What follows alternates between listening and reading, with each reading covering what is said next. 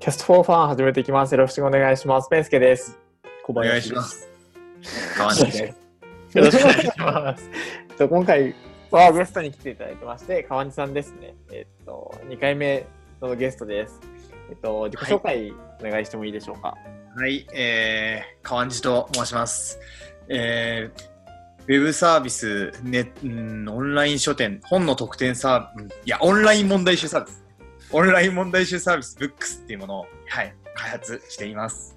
えー、入れ開発室では結構、はい、長くお世話になってて、チャンネルも持ってるんで、ぜひなんか、あの、ご興味あれば、ぜひ入ってください。お素晴らしい。ですかねなんか、あの、冒頭からすごい自分のサービスがブレてます。ごめんなさい。あの、今、もう一回紹介した方がいいんじゃないですか。ごめんなさい。どういうサービスですか、そう。うん。どっちです？よ。今日、ベンチャーキャピタルからも言われたんですよね。どっちを説明する？そう。いや、最終的に目指してるのは本の特典サービスなんですけど、その戦術的に一番最初はうん、本、オンライン問題集サービスをするっていう、体なんですけどじゃあ今一言で言うとオンライン問題集オンラインの問題集サービスを作ってる。そうですね。はいそっちの方がいいや、説明が。ごめんなさい。なんかいきなりグダグダでごめんなさい。いや全然全然いいと思います。何だな、本当に。見てないな。何も準備もしてないんでね、そういう、まあ、僕らの準備もないですし、台本もないですから、怖い。まあまあいいんじゃないかなと。でですね、えーっと、まあどうしようかな。まあ早速なんですけども、もういきなり本題を言うと、えーっと、なんか川西さんがイベントに出られるそうですね。はい、そうです。出ます。どういったイベントでしょうか？えーっとですね、えー、そう、家入一馬さんと、えー、さあのキャンプファイヤーの家入一馬さんと、えーコルクの、えー、里島洋平さんと、えーコトリーの桜本真理さんと、認証心理学者の東畑海人さんっていう人で、えー居場所について、いわゆるコミュニティとか、そういう居場所について、えー語るイベントで、居場所の未来というイベントを3月28日に、はい、行います。もう3月28日何曜日だ？えー、28は何曜日だろうな？あ、もう9曜日かな？そうですね。で、はい。なんかさ、しっかりした会社員じゃないけど、28日が何曜日かわからないっていう。全 員ちょっと笑っもう、もう、わかんないっすよ。なんかて。それは日曜日も働いてるからね。はい。で、まあ、こんな。どこで何時からやるもんですか？永田町グリッドってところですね。割とちゃんとしたところなんですね。ほうほうほううん。で、オンラインコミュニティとか居場所とかについて、なんか、どどういったイベントですか？なんかは話し合う。はい。まあ、いわゆる最近オンラインサロンであったりとか、コミュニティサービスだったりっていうのは、割と流行ってるものでもあり、うん。で、なんだろう、その最近、エイリさんが始めた優しい革命ラボ、アンダー25以下の、えーオンラインコミュニティだったりとか、あと、コルクの佐渡島さんっていうのはコルクラボっていうものを割と長く続けてるみたいな、オンラインコミュニティで続けてるっていうのもあって、うん。でなんかそういうオンラインコミュニティとかがどうやってその人々の居場所になるのか？とか、うん。あと、この現代で生きづらさを感じてる人が、その、うん。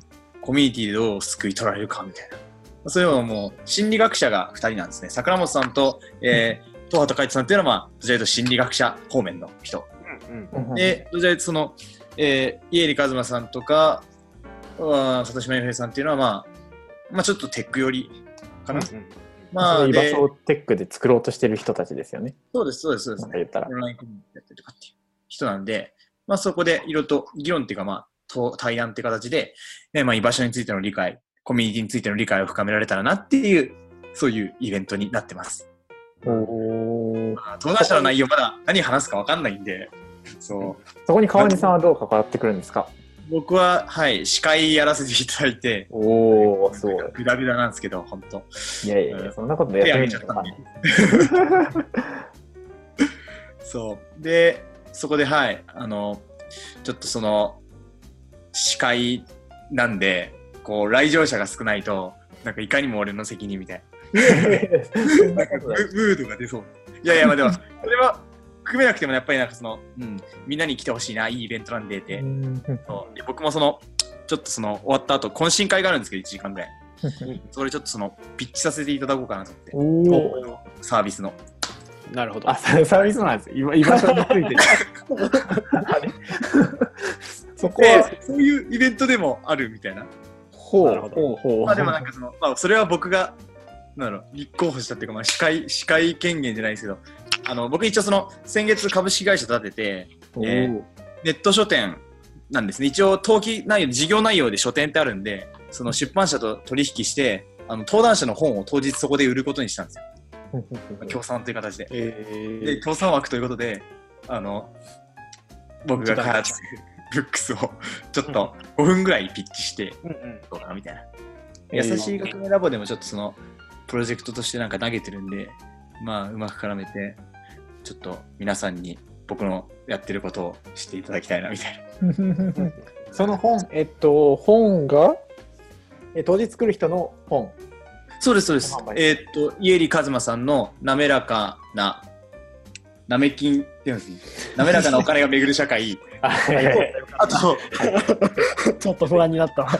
いやいや、あと、あいや、大丈夫ですよ。大丈夫ですあと、佐島洋平さんの、あの、We are lonely, but not alone っていう、それもコミュニティ論のと、あと、東畑海人さんという臨床心理学者がえー先月出した、いるのは辛いよっていう、うんえーケアとセラピーの心理学書ですね。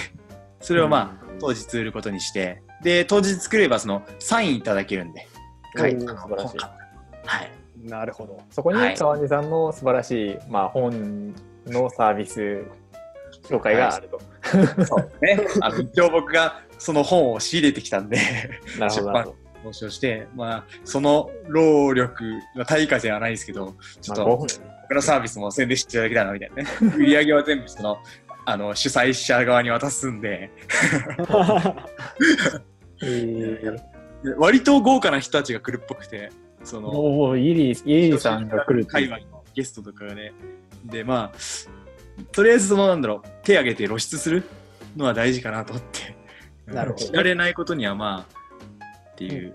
それってどうやって、どういう経緯で司会者になれたんですか？え？会社ですか？あ、しし司会者に、あ司会者ですか？どういう経緯でなれたんですか？あー先月僕その、あのー家あの入れ替え室以外にもその優し優しい革命ラボっていう家入さんが主催してるコミュニティに入ったんですね。なんかなんか入れちゃって、で、そこでその前、親鸞とインターネットっていうところの司会もやったんですよ。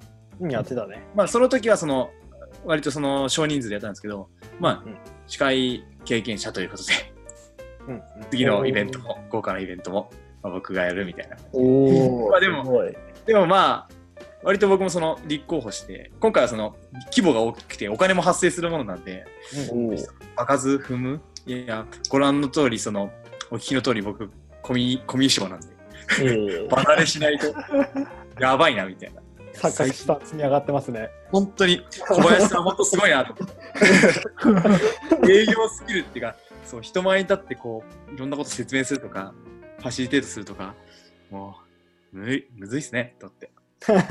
本当に。まあでも分かんない。本番に強い人かもしれないじゃないですか。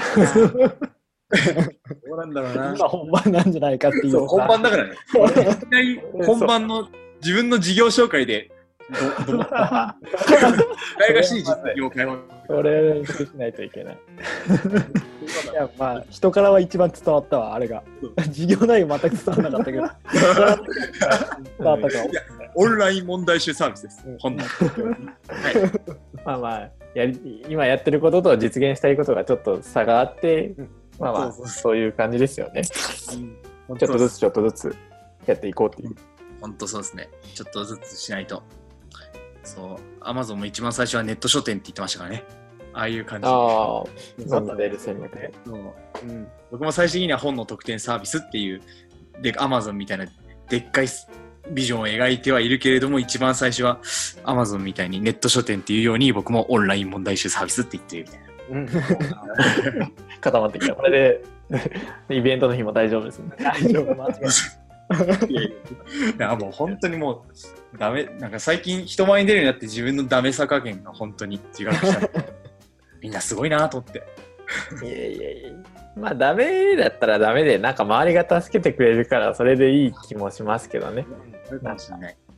そう、ダメ、なんだろうな。なんかダメなリーダーも僕いると思ってて、その。この、あ僕全然できないけど、ちょっとみんなで頑張って助けてね、じゃないけど、そうやって、あなんか人から協力を募れる。なんか、うん。俺ダメだけど、なんか、でもそれでもなんか、協力ししようと思わない人もいるっちゃいるんですよね。こいつ本当に心底ダメだから、クズだからついていかないっていう人もいるし、えー反反面、なんかダメだけど、なんかこの人頑張ろうと思うから、ついていきたいって思える人もいて、でそっちになれば別に、その人自身がダメだってもなんか熱い思いがあったり、まあ川西さんですよね。ありがとうございます。ありがとうございます。意思や野望があったら、あの人はついてきてくれるんじゃないかなっていうふうに思うので、嬉しい。全然いいんなんかじゃないですかねめちゃく。ちゃなぐ慰められた。そうだな。そうそう。そうだ。僕もちょっと、そういう大輔さんの言葉で生きていこ そういう居場所がオンラインで最近、まあまあ作れるようになったねというか、う。そう現実世界で辛くてもオンラインにこういう居場所があるよねっていう話ですよね。すごい綺麗にまとまってきた。また来た。やっと本筋に 深えそう。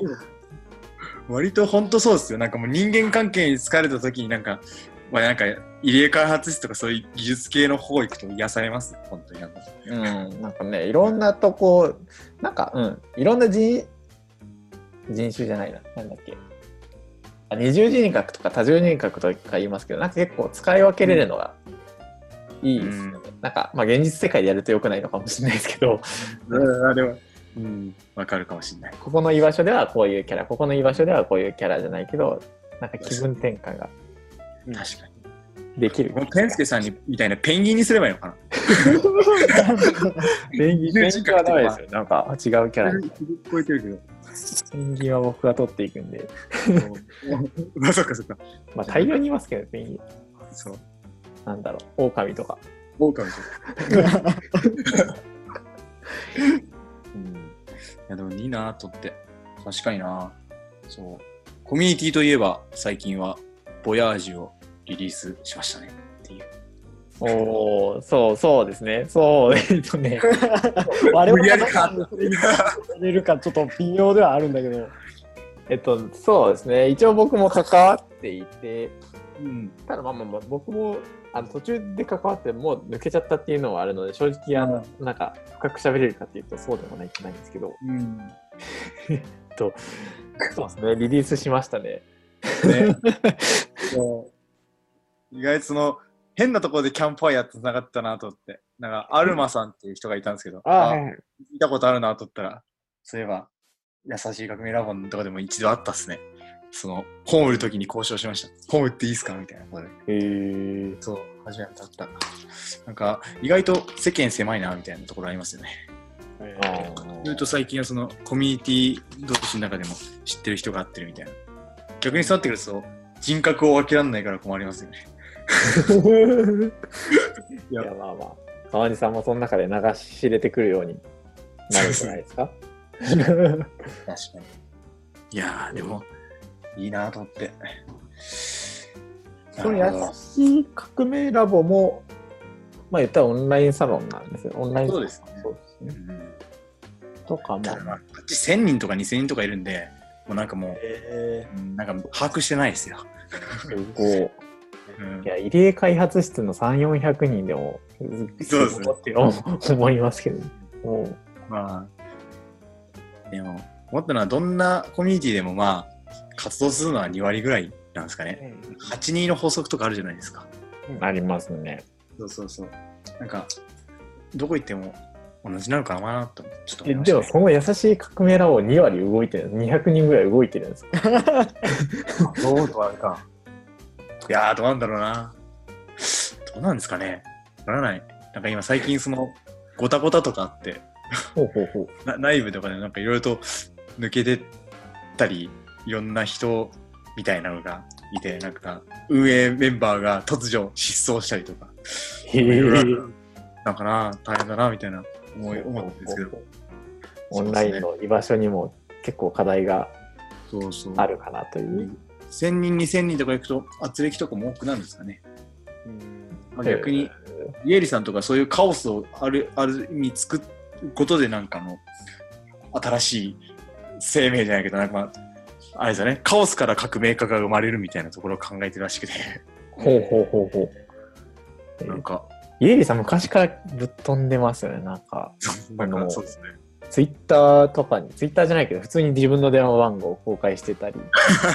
確かにまあまあ、そもそもなんかずっとあの、あれあれ、えっと、シェアハウスかな？あリバテですか？あ、リバティとかなんかやってるし、あの居場所を作るっていうのは僕もすごいなんか憧れというか、いいなって思いますね。僕もすごくいやでも会ってみるとめちゃくちゃいい人っていうかなんか経営し起業家っぽくないなんかのイケイケな感じじゃなくて 本当に目合わせないで本当に目合わせないで喋られるんだなみたいな。でもめちゃくちゃ優しいなみたいな。えー、ねえみたいな。そうなんかちょっとでも僕もなんかすごくイエイさんあったら好きになっちゃったんでなんかあれです。リバティ行こうかなと思って。あのなんか最近そのそうそうそう。来月かなんかまあ5万円ぐらいらしいんですよね。渋谷誘われててえー、川根さん今どこに住んでるんですか？事務所ですか？埼玉県飯能市っていうあれです。さいあの最近ムーミンムーミンバレービレッジっていうのができて。えー、ムーミン谷ができたんですよ。ほうほうほう。だから再開発がめっちゃ進んでるんですよ。別にそんな田舎だとか何も言ってないですよ。ごめんなさい過剰防衛。で えー。そうそうそう。え、そこに一人暮らしされてるんですか？事務所を安分してるって感じですねああ、そこそこ。寝袋っていう感じおお今もここ事務所なんですけどあれです画面ちょっと外すとめちゃくちゃ汚いから水なんでー。えー、じゃあまあまあ全然リバティとか行ったらなんかいろんな人と出会えて面白そうですよね。なんかやっぱり東京って地理大きいなってちょっと最近思って 反応市今調べたけどさ、八王子より遠いんだね。半径で行くとさ、そう遠そうくなんですよね割と今日もその六本木とかあたりまで行って帰ってきてっていうのでなんかもう交通費もバカになんないしうんいっそのこと、うん、時間もかかるし、満員電車とかも本当僕も嫌いだから、いいかなと思って。なんか生活は多分変わんないですよね。ひどい生活してるから。まあそこでやってもね、サービスは作れますしね。そうそうそうそうそう。本当そうなんですよね。まあまあ営業、営業はまあ、でもそうだな。そういうつながりとかは東京がでもまあ楽っちゃ楽ですよね。そう、なんかイベントに出たり。そうそうそう。出版社営業とか最近しなきゃいけないんだけど、やっぱり、あれですよね。そういうところを考えると。うんうんだから都内 B2C みたいな感じになっちゃったんで、最近の僕のサービス。一番最初はその、この前、この前登場した時にあれですもんね、あの、本のクイズ投稿サービスでしたもんね。一番最初のした時もうサービスを変えて、その、もう問題はこちら側で作ると。で、うん著作権もきちんとう出版社側に許可取ってやっていく。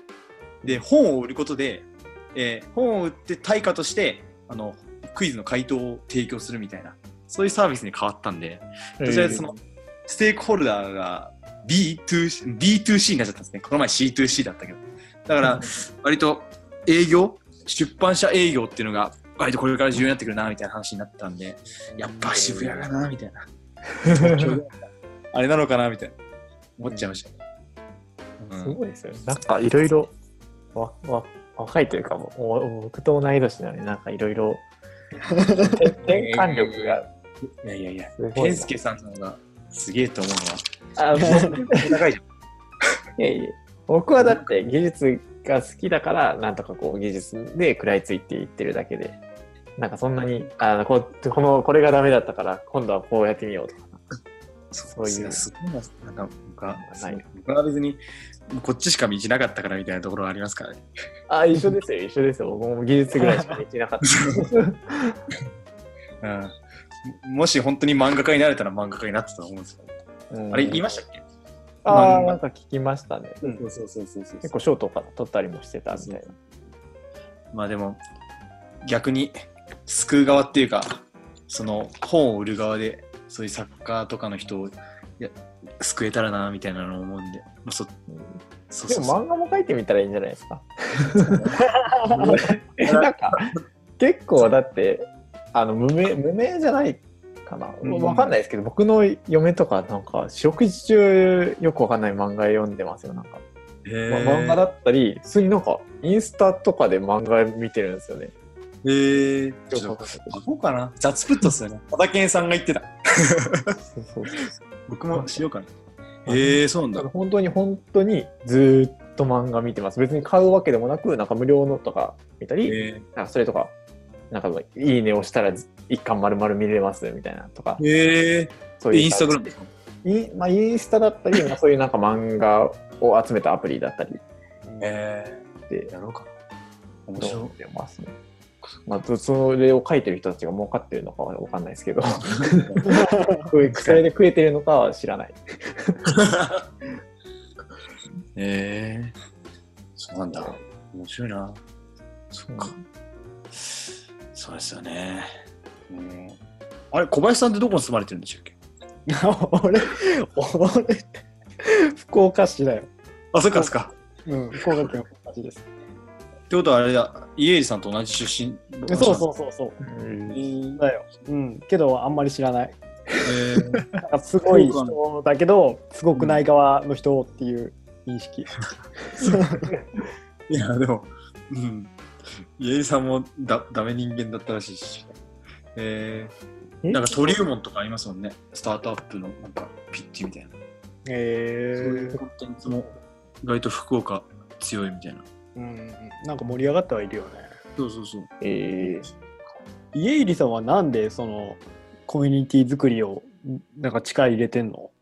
なんか居場所作りたいんですって。あれです、あの、いやいやいや、いやなんか家入さんも昔はその、何、いじめられて、うんうん。で、家に引きこもった時に居場所があったのはその、インターネット、はあ、はあはあ、掲示板とかそういうところだったから、うんまあもし僕がその頃欲しかったコミュニティを作ろうみたいな。で、あ集めたんですけど、ーそう。うんうんうん。ね。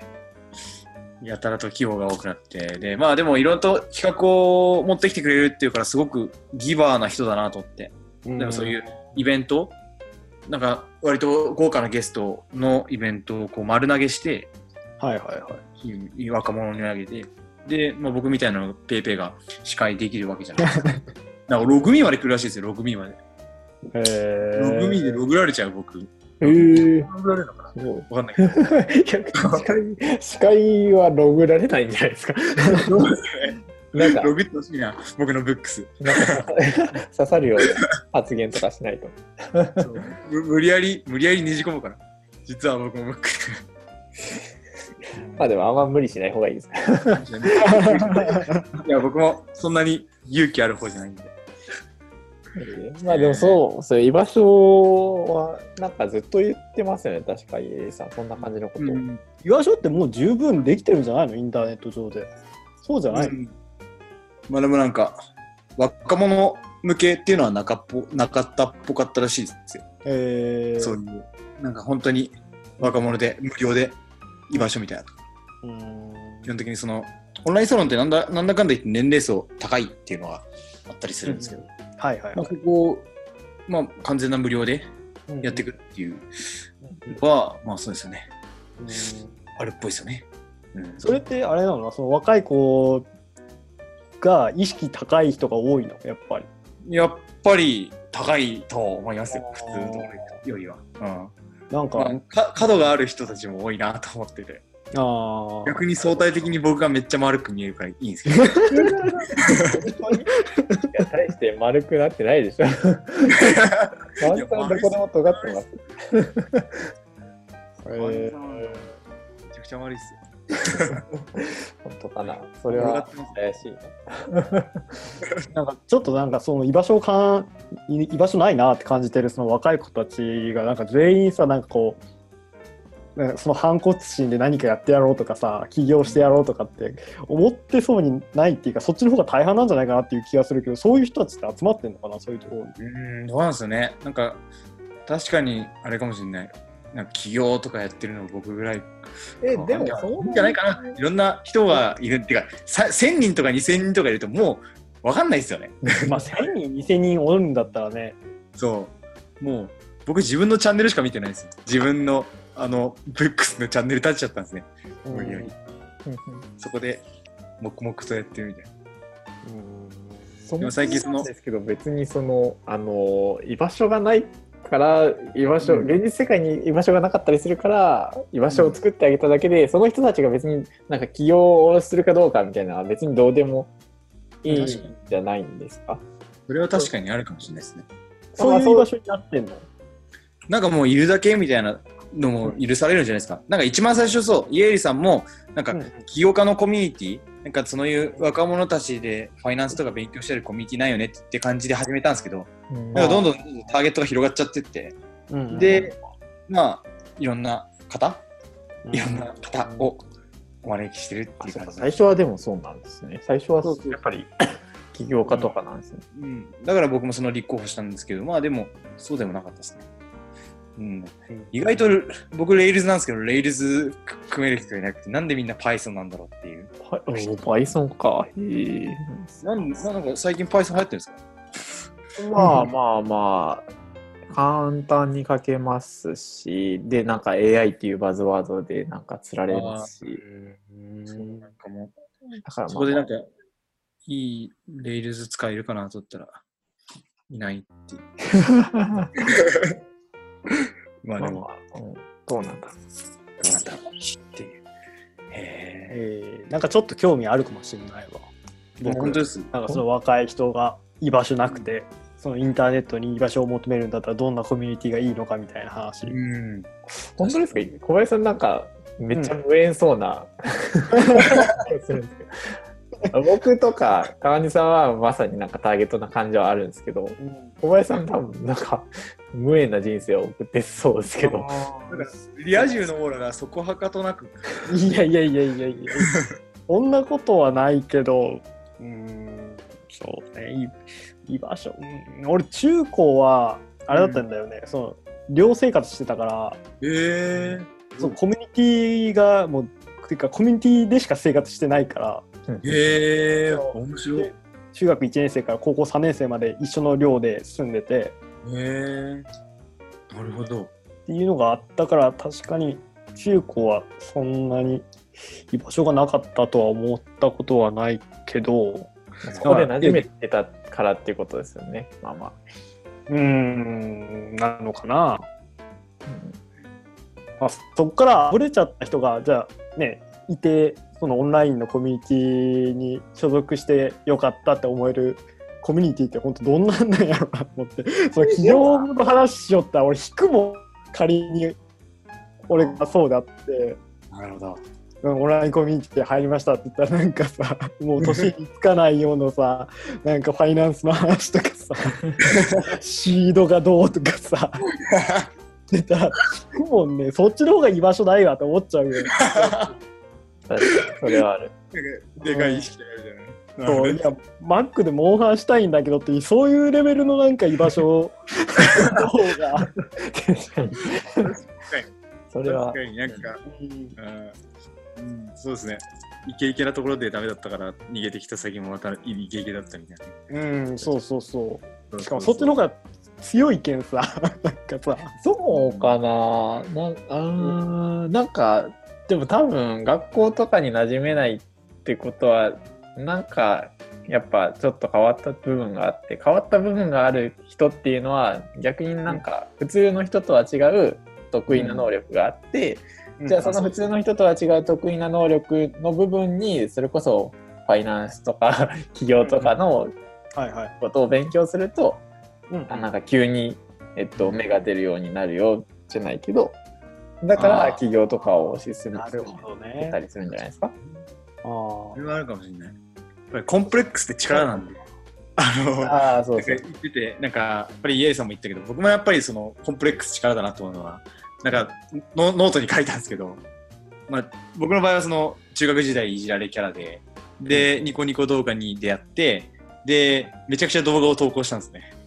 そう。そしたら割と反響があって、うんで、めっちゃ物語書くの楽しいってなって、その技術的な積み重ねで漫画賞取れたりっていう。だから、割と、なんだろう、逃げてきたっていうコンプレックスっていうのは割とバイタリティだななんて思っちゃうんですよね。そう。うわ時間過ぎないんだ。っていう。そう。もう40分になるそうですね。早い。もうミーティングの制限時間がなくなりました。早いな。早いですね。これ大丈夫？これギフトって出てるけどさどまあどうから出てまだ続いてるけど、一旦切ります？どうしよう。一旦切って、もう一回取りましょうか。そうですね。ちょっと一旦切ります。はい。うん。えっ、と、一旦止めたんですが、うん、何の話をしてましたっけ？僕のコンプレックスの話してあ、まそうそうそう。二度も、二度も言うの恥ずかしい。なんかコンプレックスって、なんか力になるなっていう話ですね。そうですね。割と。うん、だからこそ、そう、小林さんコンプレックスあるんですか？なさそう。えー、いやなさそう。いやないことはないよないことはないよなんか一芸に秀でてないしああ、へ、へ、へ、あーへあーじゃいやいやいやいやいや。いやなんかいや、うん、失礼でした。すいません。いやいや。そうか。うんでもど、うん、いいんじゃないですか。一芸に、一芸に秀でてもないけど、まあまあ、どこも悪いことがないっていう。そうそうそうそうそう。割と、僕も普通の人間になりたかった時代あったから。いや、本当に本当に。なんかあの、ね、本当になんか、浮きたくないなみたいな時期あった。なるほど。学生時代とか。ええー、面白いな。コンプレックスコンプレックスってなそんなに普段からい意識しないかもしれないああ、意識する？普段からだな。ー、おうーんの僕は結構、なんか、し失敗じゃないけど、挫折感味わったから、そっからずっと、コンプレックスじゃないけど、挫折感うんうん。を背負って生きてる。なんか折れちゃったんですよね、途中で。あ、へー割と、えっと、小学校、中学校ぐらいまでは、うん。普通になんか勉強してたら、普通に頭良くて、はいはい。普通に優等生だったんですけど、うんえっとまあまあ、高高専、僕高専に入ったんですけど、うんえっと、工業高等専門学校というなんか5年生の高校に。で、まあ、そこがなんか言ったら、県内ではまあ一番、県内じゃないな。まあまあ普通にめっちゃ頭いい進学校じゃないけど、頭いいとこで、うんまあ、そこに僕が入試の成績最下位で入って、まあ、5年間高校あるんですけど、5年間ずっと最下位だったんですよ、もう本当に文字通り。で、そこでなんか、えでも別に僕、まあ、確かに自堕落ではあったけど、頑張ってないわけじゃなかったんですよ。普通に、普通に真剣に勉強しても、どんだけ頑張っても勝てなかったんですよ、なんか。えー、ペンスケさんでも。ええだから、あ僕頭悪いんだと思って、普通になんか中3ぐらいまで頭良かったはずなのに、あ頭悪いんだと思って、そこからなんか、あ、ダメだなと思って、まあ、それがコンプレックスじゃないけど、まあなんか挫折を味わって、やっぱりなんか考えていかないと、普通になんかこんな頭いい人たちと戦っても何も勝てないやと思い出したのが、なんか、こうなんか人生をこう、ぐねぐねとさまよい フィリピンとか行かれたんですか？ああ、そうそうそうそうそすごいなと思って。う。いろいろ迷い始めたきへえっかけです。えなんですね、全然。普通に頭頭良いじゃないですか。うんいやうん。地頭がいいからね別に数学の点数競ったら分かんないけど、うん。ね、普通にしてる分だったら全然ねうん。頭悪いと思うことないし。なんか数学のプリント表裏あるんですけど、僕がこう、1問目を解いてる間に終わったって言って、逆に、こはい。の格好、怪物すぎでしょって思うんですよね。そう。へマジで。もうんう、わけわかんない。ちょっと理解できない世界ですね。ただまあみんなそんな感じだったんで、まあまあ、僕がそんな頭良くないんだなと思い始めました、そっから。えでもそれってやっぱり力になってると思います？力になってるというか、まあ、だからこそいろいろ経験してめっちゃ失敗して、まあ今も結構なんか、ツイッターとか僕見ると結構荒れてるんですけど、まあまあいろいろ失敗しつつも、うん。まあまあ人と違った人生を歩んでいってるうん。なとは、というかまあまあ自分が納得した道を歩もうとはしているかなるほど。だからこそ、その、なんていうんですかね。まあ、それこそ28の法則じゃないですけど、うん8割の人たちが行くような場所では僕はあんま生きれないと思ってて、なるほど。なんか馴染まなかったんですよね。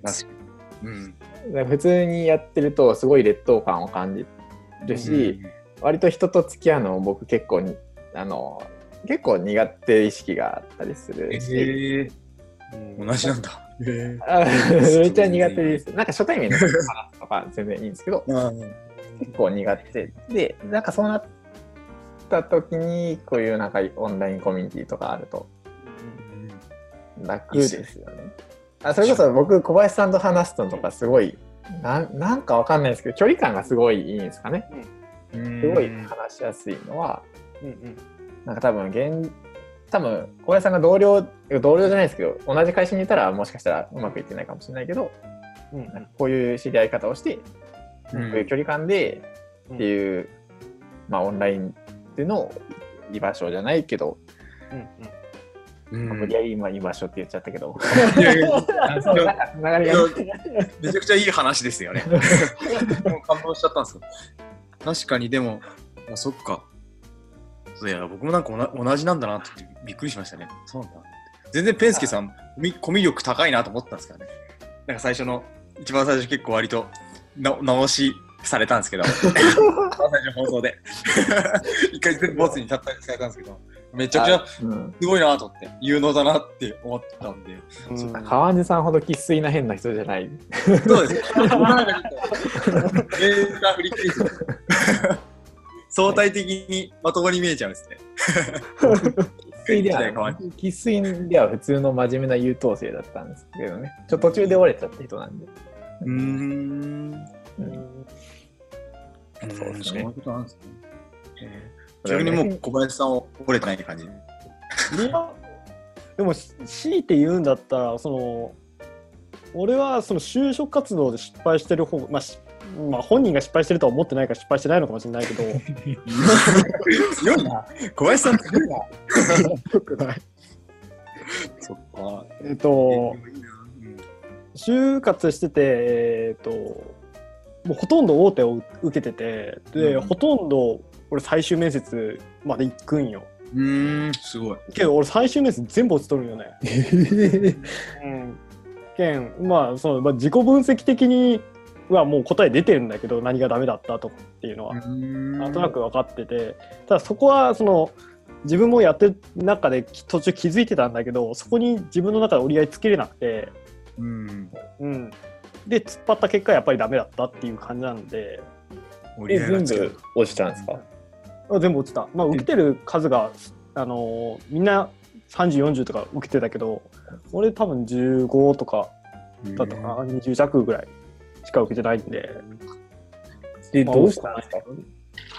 あほんで、えっ、と、まあ普通に、なんか、なんて言うんだろうな、普通の人は使わないようななんか求人サイト、うんうえっ、とね、日本仕事百科っていうんだけど、ん。えなんかそれは仕事内容にかなりフォーカス当ててて、うん。その、いっちゃん最後まで読まないと、その求人情報が出てこないような感じの サイトなんで、それまでずっとこう、その会社が何なの、何をしてる会社なのかとか、どういう思いで仕事してるとか、で、どういう人を求めてますよっていうのをしっかり書いてあって、どういう仕事なのかとかも書いてあって、そこにフォーカスしたようなサイトで、で、えっ、と、まあ、その同じ福岡県内で、たまたま、あのー面白そうだなと思ったところがあって、で、そこにフラッと面接行ったら、えっ、と、まあ、今の上司なんだけど、かなり気があって、えじゃあ打ち込もうかって言われて、行きますってえ言って、決まったみたい。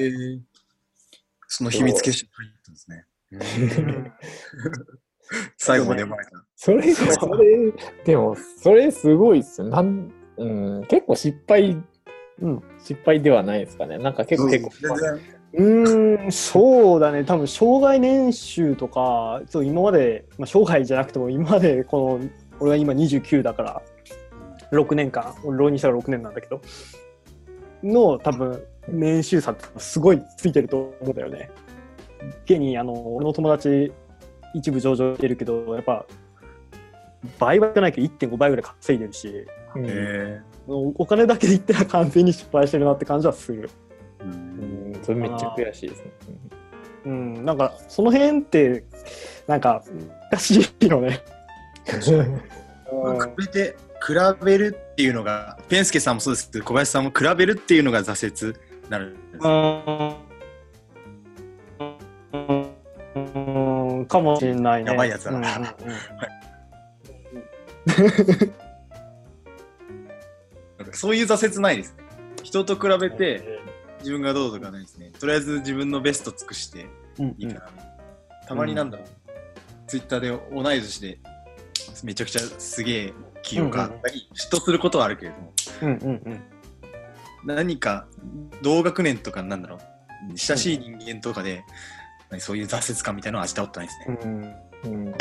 そっかよかったなき友達切り捨ててきてみたいな。でもどうかなんかうーん難しいよね。難しいですよね。本当に難しい。だからどの道が正解かなんてわかんないからね。うん。結局ね確かに。そっか。そう。これをどうやって居場所に結びつけああ、どの道が正解か分かんないから、なんていうんですかね、その、今まではその8割の人が成功する道しかなかったのが、どんどんどんどん居場所を、そうやって家入さんがいっぱいいっぱい作ってくれてるから、僕みたいな人とか、川西さんみたいな人でも生きてるようになったっていううん。話です。大事。ですねどうやって、うん。あでもね一つ思うことが一個あってさうん。俺が仮にその一部上場の大企業に行ってさ何不自由ない生活してて仕事もそこそこまあつまらないけどまあうん苦しくないし、お金もいっぱいもらえるしいいやみたいな感じで生活してたら多分入れ開発室にも入ってないと思うし、ですよね。多分プログラミングをやろうとも思ってもなかったんじゃないかなっては思うね。確かうんに。そうなんだ。そんなこと言ったら、僕だって漫画家、絵が下手くそじゃなかったら漫画になったから起業してないですよね。うんあなんか、そうですね。まあ、万事作用が馬じゃないですけど、いや、うん作用が馬ですよね。うん本当に、なん本当にコンプレックスがバイタリティに変わることもあれば、挫折したからこそその原体験からめちゃくちゃすごい成功するっていう人たちもいるわけだし。そうね。で、俺ありがたかったのはさ、入れ替え通室がめっちゃ貴重なのはさ、俺文系でさ、福岡の今、うん田舎の方の、あの、会社自体は田舎の方なんだけど、でそこに行ってさ、エンジニアの知り合いなんて絶対できるわけないんだよね。なるほど。そう。で、それが、まあ、月々いくらか払うだけで、もうエンジニアしかいないっていう300人か、それぐらいの規模のコミュニティに所属できて、まあ、あのふざけてなければ普通に会話してくれる人いっぱいいて、そうですね。うん、で、うん。困ったら助けてくれる人もいてっていううコミュニティはかなりありがたかった。それはそうですね。う僕もん、割と、てか入江開発室のコミュニティなかったらそもそも本の出版決まってないってのありましたね。ー 割とそういう、なんだろう、コミュニティ？オンラインだからこそ知り合えた人っうんうんていう人は結構多いですよね。うんうんうんそうだよね。そうそうそう。僕もそれはすごく思う。うんうんうんだから、そういう意味だと、なんだろう、居場所っていう別軸で、そういう自分とは何、自分の生活圏から外れた人たちと知り合えるっていう意味では、めちゃくちゃオンラインサロンいいですよね。うん、いいと思う。うんそれは多分一番の今のところメリットなんじゃないかな。そう。で今やってることのコミュニティを広げたいっていうパターンで所属するのもいいと思うけど全く違うところに飛び込みたいっていうと、なんかその昔サロンとかなかった時代よりかは全然いい時代になってきてはいるよね。それはマジそうかもしれない。うん、なんか僕も優しい革命ラボ入って面白いなと思ったのは、本当になんかいろんな人がいるんですよね。逆に、なんだろう、例えば、最近結構なんか一緒にやりたいみたいに言ってる人は、なんか、大分あたりのその医学部に入って、2浪ぐらいにして入って、で、それでその起業したいくて東京出てきたみたいな。めっちゃガッツある人とか、あと、いろんなそのクレイジーとか、そのイベントとかをめちゃくちゃやってる、いろんな場所でやってる人たちうんうんとかね、そういう割と知り合うはずがなかったような人と密に話せるっていうのは面白いなと思って。なるほどねそういう意味で言うと、だから小林さんが家開発室入ってエンジニアの人と話すみたいなのと、うなところありますよね。うんオンライン。そうね。うん。そう。いやでも、本当に家開発室いいですよね。あの、この前、僕のブック ブックスの、うんあの、あの、マサトさんって、あれですもんね、あの、アメリカに住まれてる方？うんうんうんうん。はいはいはい。で、あの、僕のブックスって BOOQS なんですけど、その K を Q に変えたんですね。うんクイッククオリティをかけて。そう、通じますか？って聞いたんですけど、うん。あの、通じないって言われましたよ、ちゃんと。つまり、つまり、あの、ネイティブのアメリカ人に聞いて、いや、全然通じないって言われるけど、でも、あの、スタイリッシュで読みやすくていいね、みたいな。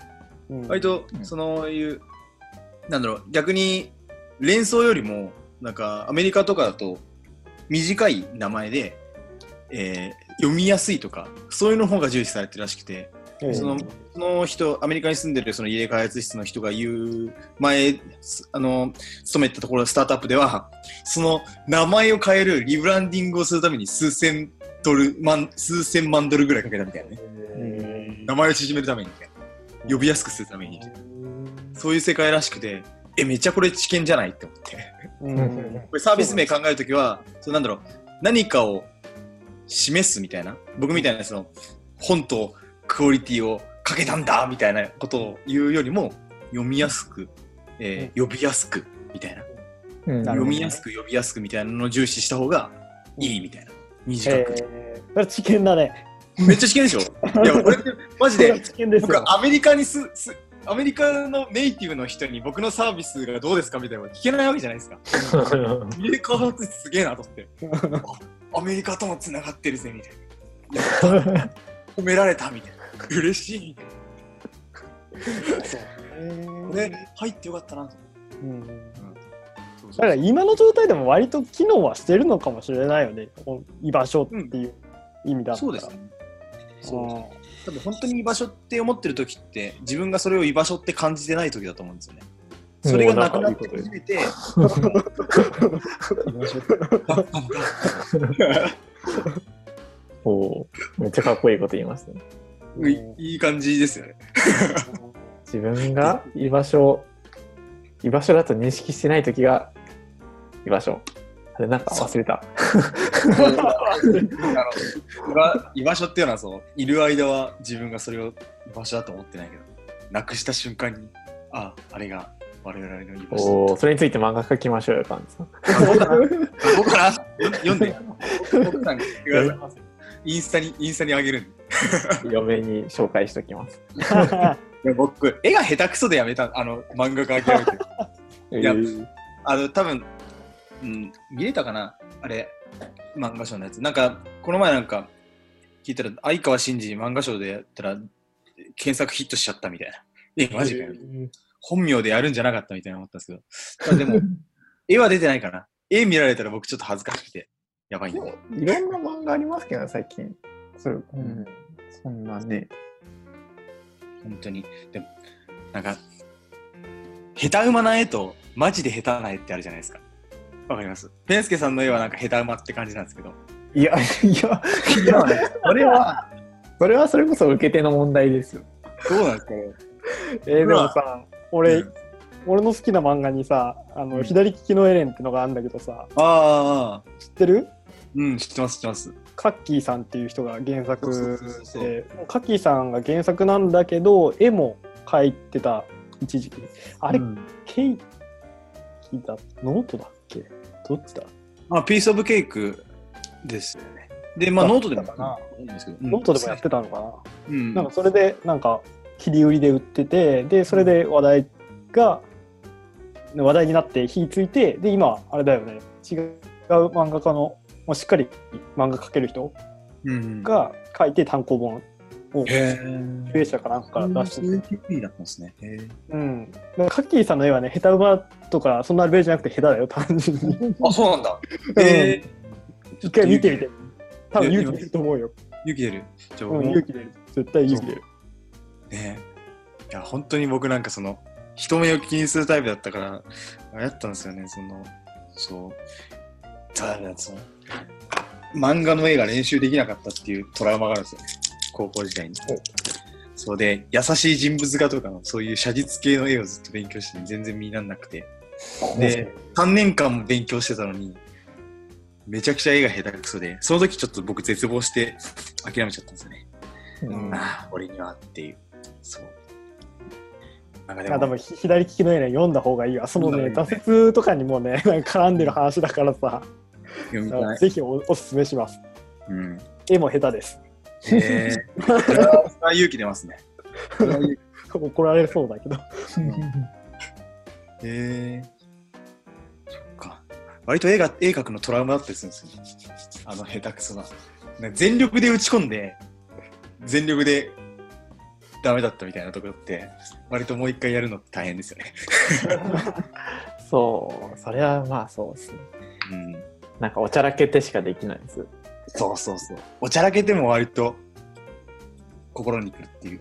僕、野球、野球部だったんですけど、うんなんか、一緒に高校時代、じゃあ中学時代の友達となんか、うんあのバッバッティングセンター行ってストラックアウトうんして、ストラックを投げる方のやつがあって、思いっうんきり投げたのに、えそれお前全体重乗っけてそれなみたいな クソバカにされてお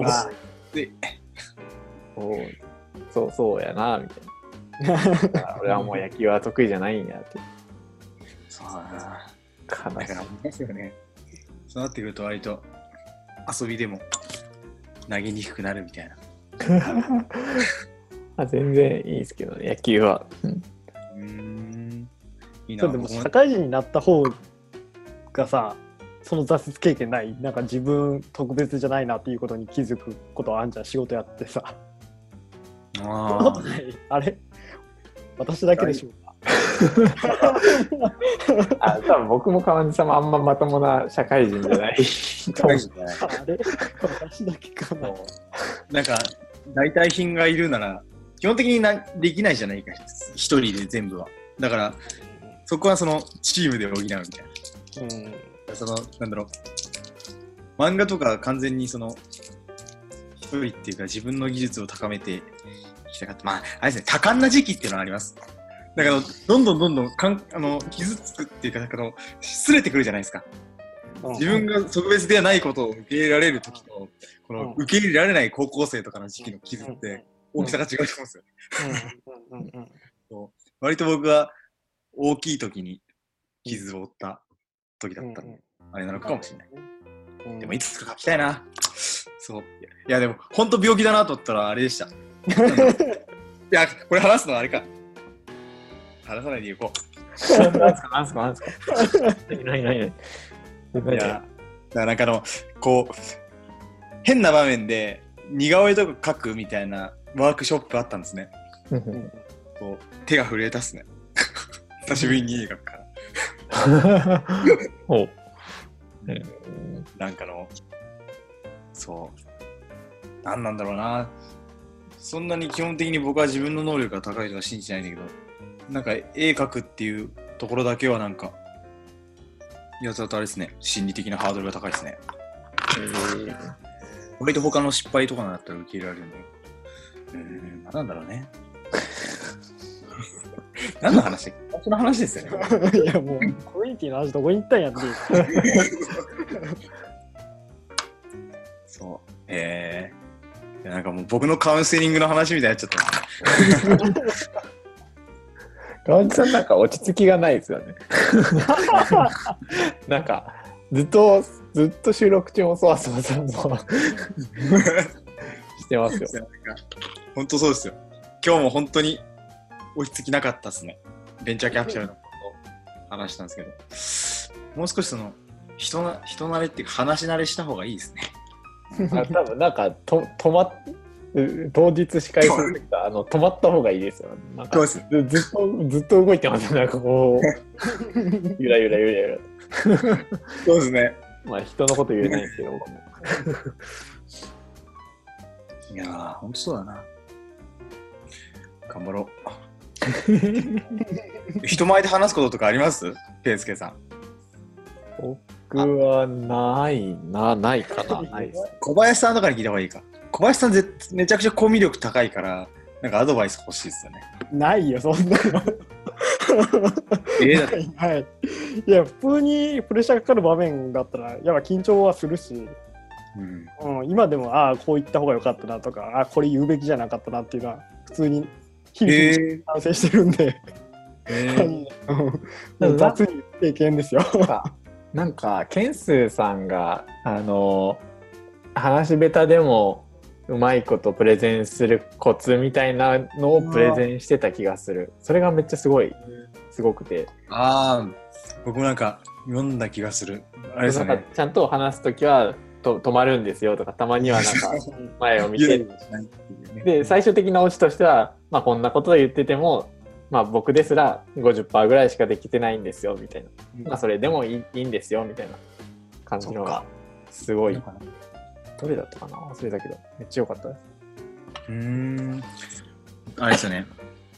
プレゼンの締めは、ありがとうございましたで、めちゃくちゃ頭を深く下げて終わりにすると、相手が拍手しやすくなるみたいなやつですね。えそこだ遊び半分の起業のすすめってやつです。うーん。すごい良かあった。そう遊び半分の企業ですね。えすごい良かったので、ぜひ見てください。ー、読みます。はいえーなんかな。そう。雑談講座とか欲しいですね。雑談講座は難しいよ、マジで。マジで？なんうかん、なんか商談とかの方が簡単だと思う、雑談とかより。うーん。いやーなんかあの最近本当に人と会うっていうんだけど事業のことだったらペラペラペラペラ話すんですけどこう普通のコミュニケーションが難しいなみたいな天気の話ですよね それでいいんじゃないですか、別に。うん僕もあんま興味ない人の前だと全然喋れないですよ。なんか、ああ、わかるわかる。なんかこの人に対して何の疑問も湧かないなっていう人だと、うん結構黙ります、僕。ああ、わかるわかる。俺も合コン苦手だも そうなんですか？相手に興味ないいや、その、あ、可愛いと思った人がいるいるんだったら、もうその人と1対1の方がいい。うーん5対5とか4対4とかやったらなんかもう、もうわけわからん。えそれで それで小林さんどうやって話話話を振るんですか？話の振り方を教えてほしい。天気の話はしないですよね。今日晴れだね。えーどうするんだろうな。いや、興味があったら何かしら話してるし、まあ相手のこと聞くっていうのが一番わかりやすいんじゃないの？なるほど。相手のことを聞いて自分のことを話すっていう感じじゃない、なるほど。まず相手から話してもらって自分を話すってことですね。なるほど。で1対1ぐらいの分量で喋ろうと思うと結構重くなるからもう自分のことは多分ね6対4とか7対3ぐらいでいいんじゃない？相手のこと7聞いて自分のことはそれに対して3返すみたいな、なるほど、なるほど。うん、ぐらいで相手の方を気み気持ちよくさせてやった方が会話は続くのですすごいですよ。ね。そういうのめっちゃうまいですよね。ね。絶対なんか、すごい、人たらしのムードありますもんね。いや大丈夫合コンは苦手だったのでそうなんですよ。営業もそうですよね。1対1ですもんね。基うん本的に1。対1、うん、そっかそうねみんなの前でちょっと説明してよって言われるときはあんまり好きじゃないかななんかどこに熱込めていいか分かんないからさ、なるほど。うんうん。そういうもんなんだ。うんあなんか一個そういえば意識してるテクニックがあるんだけどさ、教えてください。俺就活の時に先輩から教えてもらったんだけどうんやっぱあのー伝えたいこととかうんうんうんある時はその自分の目の中に炎をとも灯すう。ん。伝わるんかな俺が先輩から言われてああなるほどねってなったからそれ覚えてるだけかもしれないけど。なるほどね。ってなったんですか。炎を灯す。そうそうそう。こう目に力が入るっていうかさこうグッと芯を入れるというかさ。なんて言うんだろうねなんか伝わんでないから。商商談がさ10ある中でさ多分一番伝えたいことって多分ねその後半のさ6分目ぐらいからの6分目から7分 ,7 分目ぐらいのね一部しかないんだけどそこだけはこうグッとなんか熱意を。うん、熱意っていうかギア上げるというか相手にグッと迫っていくような感じ、へえ。で緩急つけてやるとなんかあの若あ今まで今までそう思われてたからこれからちょっと変えないといけないんだけど、若いくせになんか面白いやつだなって思われ思われやすくなる。へえ。あ若くてなんか今時の感性を持ったなんかチャラチャラした兄ちゃんだなって言った反面こうの仕事の部分になるとこうグッと熱意込めるからへえ。ここにギャップ生むとなんかその年上からうんうん。可愛いやつとかさ面白いやつだなとかっていうのは言われやすくなるよギャップか。じゃあ逆に言えば炎を灯さない時も必要ってことですよね。ああそうそうそうそうそうなるほど。その手前のこのアイスブレイク的なところが意外となんかうん重要なのかマもしれな無理だ。もうずっと炎と思ってますもん。そうそうそう。そうそう今日も割とやばかったんですよね。ほんのすごいところはあの常に100%とから10思ってま。ますで全部炎がついてるから 逆にすごいねベラベラ。そうそうそうそうマジか。そっかそっか。そうだな。まあそれがキャラクターになってるからいいと思うけどねでも肩の力抜かなきゃなって最近思うんですよね。うん過剰防衛気味になってるみたいなところある。うん。だから、相手の言葉を遮って反論してしまうみたいな。ああそれはよくないねやばいな。あこれはもう完全にやめようと思って、最近はその、話を聞く、ゆっくり話すっていうのを、いやでも成長してるよそう思うと。そう成長してますよ。あ頑張ります。お蔵入りした。帰りからそう。本当にお蔵入りしたんで。うんめっちゃびっくりした。そう。定期的にちょっと僕もここに来て成長具合を確かめたい。です。いいね。いいねそれ。そう、感じ。そうそしたらポキャスト4ファンに出ればコミュ力上がるみたいな。頼みますよ 対価はしないと思うんですよね。人と話してるんで。まあでもわからない。今日めっちゃいい話聞けたな。確かに。緩急つけるって大事だな。うんか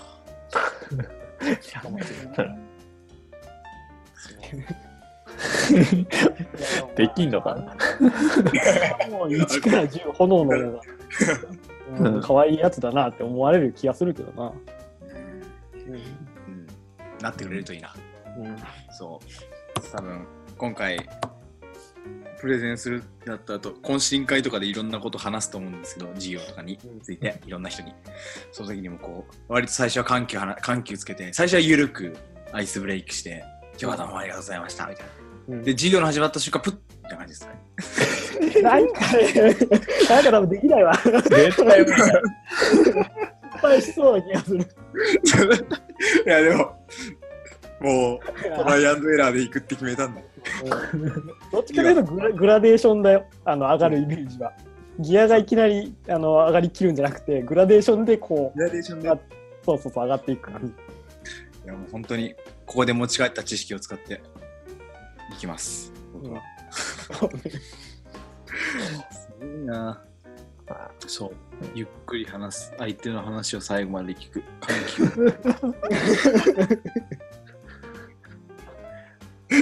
それでまたあれ、ちょもう事業内容についてはもう、しっちゃかめっちゃかなっちゃうなってる話し始めてなんかも 今日も本当に、そうそうそうそうそうそうそうって使っちゃって、それ口癖って言われて、あの、あの、普通にため年と話すみたいな感じだから、それを失礼に思う人もいるから、みたいな。直した方がいい。怒られたやば優しいよね。優しいっす。めちゃくちゃ優しい人。でもまた、また来てねって言われたんで、また来ます。多分、あれですけど、営業だとしても、営業トークだとしても、あの、ぶしつけに行こうかなみたいな。また。いやいや、それは多分可愛いと思ってくれたからそう言ってくれた。あのも持ってないやつには絶対言わねえから。あ、そうで すね。いやー、なんかもう、不器用な人間だなって人に会うにつれて思いますね。うん。まあまあ、それでいいんですよ。それでついてきてくれる人がいたら。あそっちの方が可愛いけん。そうっすかね。そうですね。可愛いって表現が許されるまで。うん、そうそうそうそう。そうそう20代はそれでいけるから、マジで。営業はそれでいけますよ。ありがとうございます。いや、なんか営業職、い第一線で働かれてる営業職の人に言われたらちょっと自信つきますね。まあ、かしこまってるやつよりか、あの熱意があって、なんかちょっと下手くそなやつの方がいいです。あざっす。そっかそっか。いいな。なんか、ぼ僕が学んでばっかで申し訳ないですね、今回。なんか与えられる知識がなかったっていう、ちょっと。いやいや、あの、サービス名の話あったから。